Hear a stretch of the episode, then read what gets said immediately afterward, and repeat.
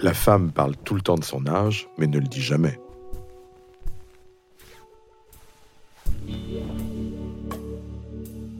Dire son âge, cher Jules Renard, d'accord. Mais lequel? On en a tellement. Celui inscrit sur notre carte d'identité? Celui de nos artères? Ce n'est pas toujours le même.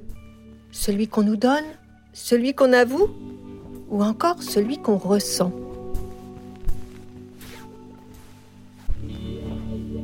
Vous écoutez Happiness Therapy, le podcast de Madame Figaro dédié au bien-être. Je suis Marion Louis, rédactrice en chef adjointe. Mon âge, je ne vous le dirai pas. Mais vous vous doutez que je ne suis pas née de la dernière giboulée. Des femmes, j'en ai beaucoup croisé, observé, écouté, et je n'en connais pas qui n'aient été un jour ou l'autre préoccupées par la fuite des ans. Même les plus jeunes, les plus jolies, les plus fortes, les plus féministes, les plus confiantes, les plus aimées. Elles sont nombreuses à évoquer ce décalage entre leur image de femme adulte, plus ou moins mûre, et la jeune fille qui continue de vivre à l'intérieur d'elle-même. La créatrice de mode Vanessa Seward en a fait l'expérience. J'ai 48 ans et euh, je vais avoir 49 ans là, cette année en novembre. La personne qui parle de cette voix chantante a l'air d'une ado, grande, mince, en jean et chemise bleu clair avec zéro ride à l'horizon. Juste un grand sourire un peu intimidé. Née en Argentine, Vanessa Seward a grandi à Londres et vit aujourd'hui à Paris. Elle nous reçoit dans un superbe atelier triplex des années 30, près du parc Monceau. J'ai une silhouette plutôt menue, avec pas beaucoup de forme. Donc pendant longtemps, je faisais beaucoup moins que mon âge aussi. Je pense que toutes ces choses-là, ça joue aussi. Euh, dans la perception des gens. Donc j'avais déjà un côté plus femme-enfant pendant très longtemps. Même les hommes sont concernés. en fait, je me, je me suis jamais senti euh, vraiment adulte. Cette voix, vous l'avez peut-être reconnue, c'est celle d'Antoine de Caunes. Il nous a accordé quelques instants à la sortie de son émission quotidienne sur France Inter, Hop Hop Hop. Lui aussi avoue ressentir ce gap entre sa vie intérieure et son apparence. Quand je, déjà, j'aime pas me regarder dans la glace, comme je n'aime pas me regarder, comme je n'aime pas m'entendre. Quand je me vois, je trouve que j'ai, ouais, je trouve que je vieillis. Ce moment n'est pas toujours agréable à vivre. Le sociologue David Le Breton, connu pour ses travaux sur le corps, l'a analysé je me suis dit à ce moment-là que nous vivions finalement dans nos vies avec deux visages. Celui que j'appelle le visage de référence, c'est-à-dire celui à travers lequel on a été reconnu finalement euh, toute notre existence, de l'enfance euh, jusqu'à l'âge d'homme ou à l'âge de femme, le visage dans lequel on s'est reconnu dans le miroir euh, pendant très très longtemps dans notre histoire. Et soudain, il y a une sorte de tranchant sans doute dans l'existence qui vient souvent après des épreuves personnelles d'ailleurs, séparation, deuil, retraite, etc et à un moment, euh, sans doute, où ni l'homme ni la femme ne se reconnaissent plus dans leur visage. Avec son physique de jeune fille, Vanessa Seward sait bien ce que David le Breton veut dire. Parfois, je suis encore euh, l'enfant, parfois, je suis encore l'adolescente, euh, jeune adulte. Alors voilà, c'est, ça dépend les jours. Mais c'est vrai qu'il y a des jours, voilà, je, je peux revenir en arrière. Donc c'est ça qui, enfin, comme pour toutes les femmes, c'est très déstabilisant parce que, en fait, euh, je trouve qu'on ne sent pas le temps passer. Donc c'est un peu la perception des autres hein, qui nous fait euh, vieillir aussi. Antoine de Caunes est sur la même longueur d'onde. Je me sens plus jeune très souvent. Je me sens euh, même parfois même enfantin, puéril. J'hésiterai pas à le dire quand je travaille, quand, j'écris, quand, les idées viennent, je ne filtre pas. Enfin, je filtre toujours un peu. Je, ne garde pas tout, mais, mais la plupart du temps, les idées qui viennent sont des idées euh, très, très enfantines, des associations, des, des mélanges. Euh, en tous les cas, dès que je sens euh, l'esprit de sérieux se pointer, y compris dans des moments dramatiques, je, je fais tout pour le chasser. Pourquoi cette impression de devenir une autre est-elle aussi troublante, voire même douloureuse? Ma mère a eu un rapport à l'âge euh, assez compliqué. Du coup, je pense que ça a forcément faussé mon rapport à l'âge. Voilà, mon rapport à l'âge de ce fait-là est, assez euh, compliqué. Ma mère était une très belle femme qui, voilà, c'était difficile pour elle euh, de vieillir. Eh oui, il y a nos mères et puis la société aussi. On n'est jamais tout seul dans son corps, on n'est jamais tout seul dans son regard euh, dans le miroir. Il y a toujours euh, euh, appuyé sur nos épaules. Donc les, les gens qui ont compté pour nous dans notre histoire personnelle. De nombreuses études l'ont montré. Lorsqu'on interroge les gens, hommes et femmes, tous pensent qu'ils font 5 à 10 ans de moins que leur âge véritable. C'est un phénomène universel. Mais les autres, comment nous voient-ils? Arnaud Aubert est enseignant-chercheur à l'Université de Tours en psychologie et en neurosciences. Il travaille essentiellement dans le domaine des émotions et sur la perception des visages. L'âge, c'est une évaluation qui est automatique par le cerveau. Euh, alors qu'est-ce qui se passe concrètement quand un cerveau, quand je vois en fait une, personne? Ben, Mon cerveau va s'intéresser à ce que l'on appelle essentiellement le triangle social. Donc évidemment, mon cerveau regarde très rapidement, en quelques millisecondes, l'ensemble du visage, mais il va davantage se concentrer sur un triangle qui est défini par les deux yeux et la bouche. Pourquoi est-ce qu'on appelle ce triangle social? Ben, Tout simplement parce que c'est dans cette partie interne du visage que l'on va avoir l'essentiel des expressions faciales qui vont véhiculer des émotions. Et ces rides qui font si peur, sont-elles si importantes? Oui, les rides, elles vont intervenir dans l'évaluation de l'âge, mais pas uniquement. Quand on parle de rides, on faut faire attention parce qu'il y a beaucoup de choses en fait euh, à l'intérieur. Euh, il y a des rides qui sont vraiment euh, liées à l'âge en, en, tant que tel, mais si vous voulez, les rides ne sont pas un obstacle à l'attractivité. Je ne parle pas nécessairement d'attirance sexuelle, mais même d'attirance sociale. Et donc souvent on se dit ah ben non, oulala, il faut que je rajeunisse, il faut que mes rides en fait disparaissent. Et ça c'est une erreur parce qu'il y a tellement d'autres paramètres visuels qui vont intervenir dans la, dans le, dans la détermination de l'âge que finalement c'est une tâche qui est, qui est un petit peu vaine. On dit qu'il y a des rides sympas, souriantes, et d'autres au contraire qui nous donnent l'air triste, voire méchant. Ce qui va être plus problématique, ce sont certaines rides qui vont mimer une expression émotionnelle et notamment négative. On va prendre un exemple tel que les, rides au coin des yeux, ce qu'on appelle la patte doigt. Les pattes doigts, c'est pas nécessairement un problème. Tout simplement parce que les petites rides qui sont au coin des yeux vont leurrer, si vous voulez, le, cerveau de, de l'observateur, qui évidemment va reconnaître des signes de l'âge, mais également y reconnaît une forme de signe émotionnel positif. Suffirait-il de sourire pour perdre 10 ans? Un troisième paramètre également visuel qui est très important dans l'estimation de l'âge, c'est l'homogénéité du teint. Vous savez, quand on parle d'un teint de bébé, un teint de bébé, bah, c'est tout simplement une peau de, pêche qui est vraiment toute rose, vraiment toute, toute uniforme. Cette euh, hétérogénéité en fait du teint, c'est quelque chose qui va signer, euh, qui va signer l'âge. La bonne nouvelle, c'est que pour Antoine de Caunes, les signes de l'âge n'empêchent pas une femme d'être séduisante. Moi, ce qui compte pour moi, mais évidemment c'est très partial, c'est euh, ce qu'il y a dans les yeux. C'est l'intelligence, c'est l'humour, c'est la distance, c'est... Bien sûr, la perception de l'âge est avant tout un phénomène culturel qui a évolué au fil du temps. David Le Breton explique bien qu'on a l'âge de son époque.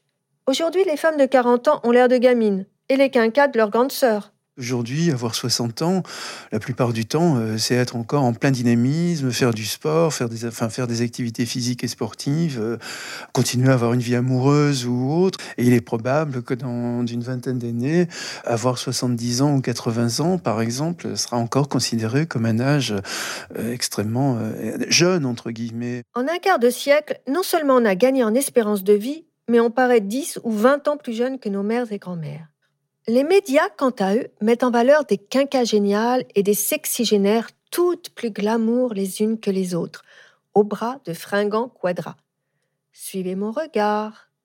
Mais dans la vraie vie, est-ce que c'est si simple? Pas sûr. France Carpe vient de publier le journal hormonal de mon corps, Anatomie d'une femme épanouie l'histoire romancée du corps d'une femme à tous les âges de la vie. Cette énergie de vouloir rester belle et désirable, pas jeune, mais désirable à 50 ans, je trouve que c'est un message assez hein, important pour les femmes. À partir du moment où ce n'est pas compulsif et obsessionnel, euh, voilà, où on est d'accord pour que le corps entre guillemets, mais foutre le camp un peu, parce que on peut dire que c'est comme ça. il faut bien l'avouer. Et euh, voilà. Mais c'est une bonne chose quand même qu'il y ait ces femmes. Et il y, a, il y a aussi des femmes qui sont beaucoup plus entreprenantes dans un projet politique ou économique ou sociétal. En 2018, il reste quand même un mot tabou. Oui, c'est tabou. En fait, je pense que la ménopause, c'est vraiment une, c'est une, c'est un fantasme social, voilà. Presque un gros mot. Quand une femme dit qu'elle est ménopausée, il y a un, souffle derrière. C'est ah, elle est ménopausée. Qu'est-ce que ça signifie souvent? C'est elle a fini une période hein, qui est une période de procréation, euh, comme si sa créativité était uniquement le fait de pouvoir faire des enfants. Et donc, euh, elle est considérée comme quelqu'un qui ne procrée plus et donc qui est dans un phénomène de vieillissement, alors que c'est pas du tout vrai en fait. Moi, je pense pas du tout que la ménopause signe euh, le tarissement de la sexualité, de l'amour. Bien au contraire, on connaît très très bien son corps, on connaît bien les hommes. Euh, et ça, c'est quand même une expérience euh, qui a beaucoup d'importance. On a défriché le terrain, disons, et le corps est peut-être moins beau, euh, a priori. Moi, je ne trouve pas non plus, mais euh, enfin, quand même, un peu.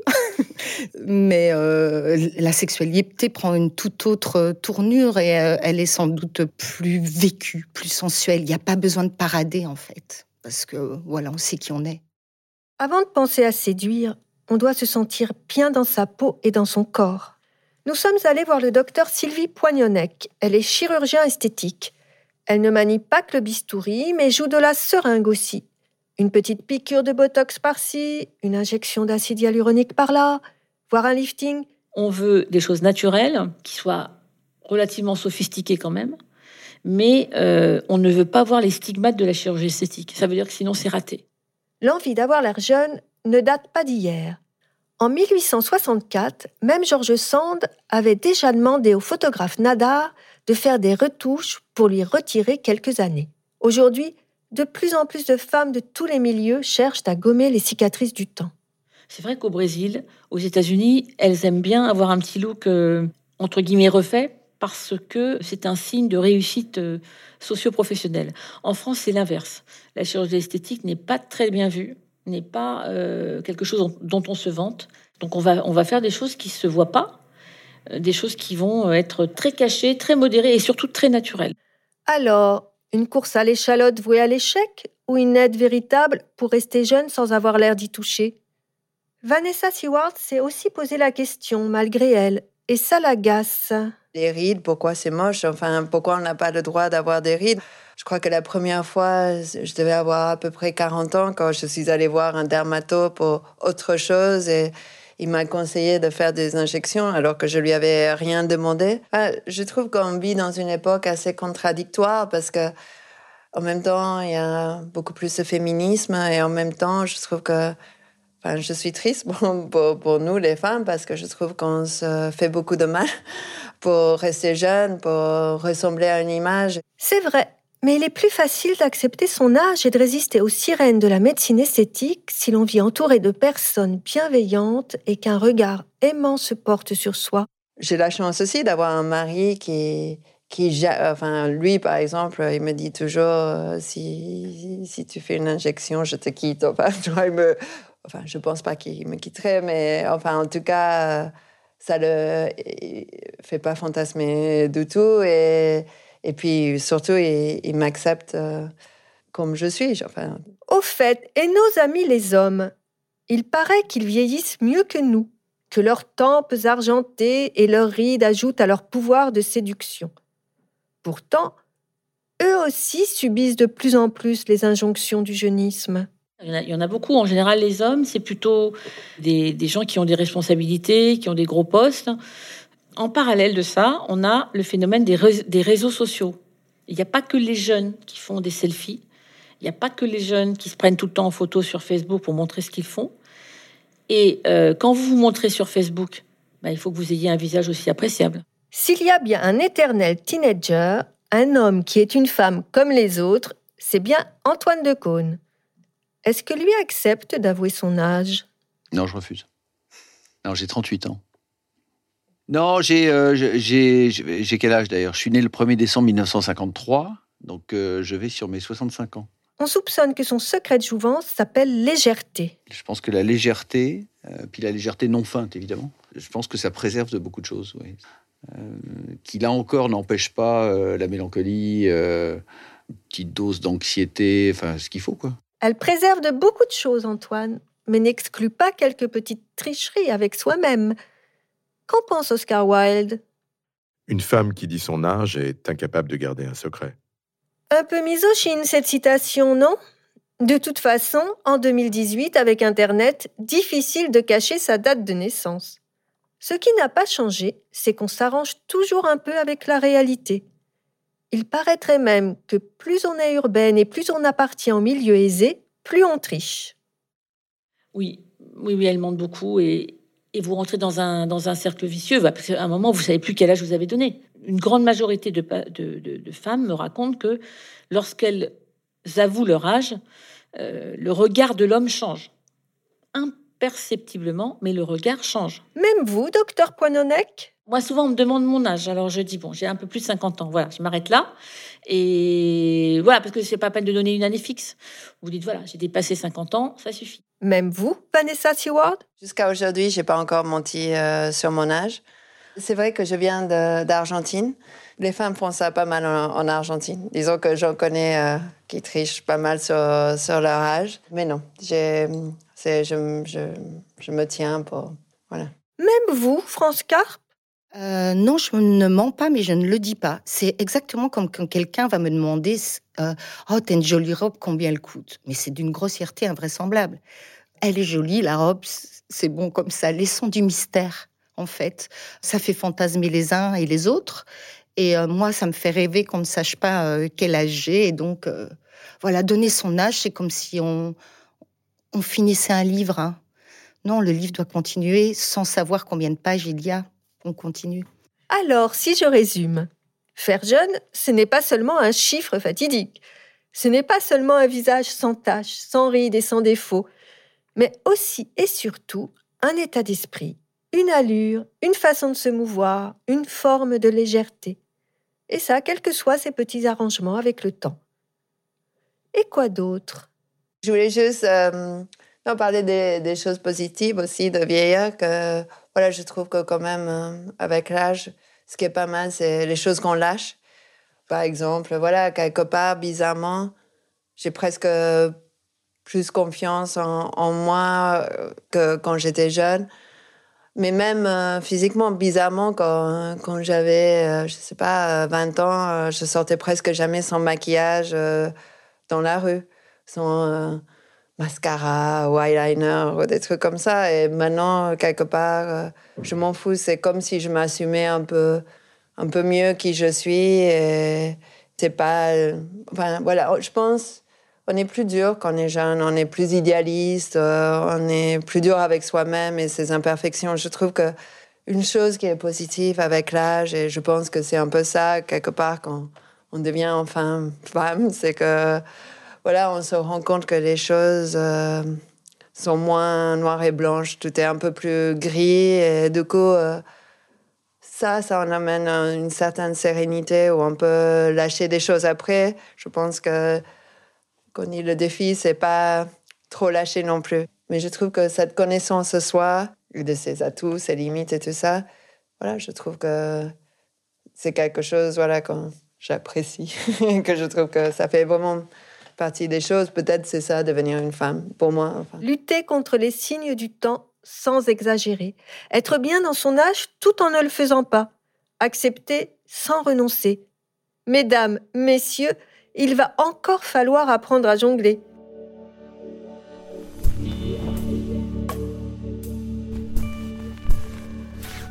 Mais n'oubliez pas, vieillir est aussi une chance qui n'est pas donnée à tout le monde.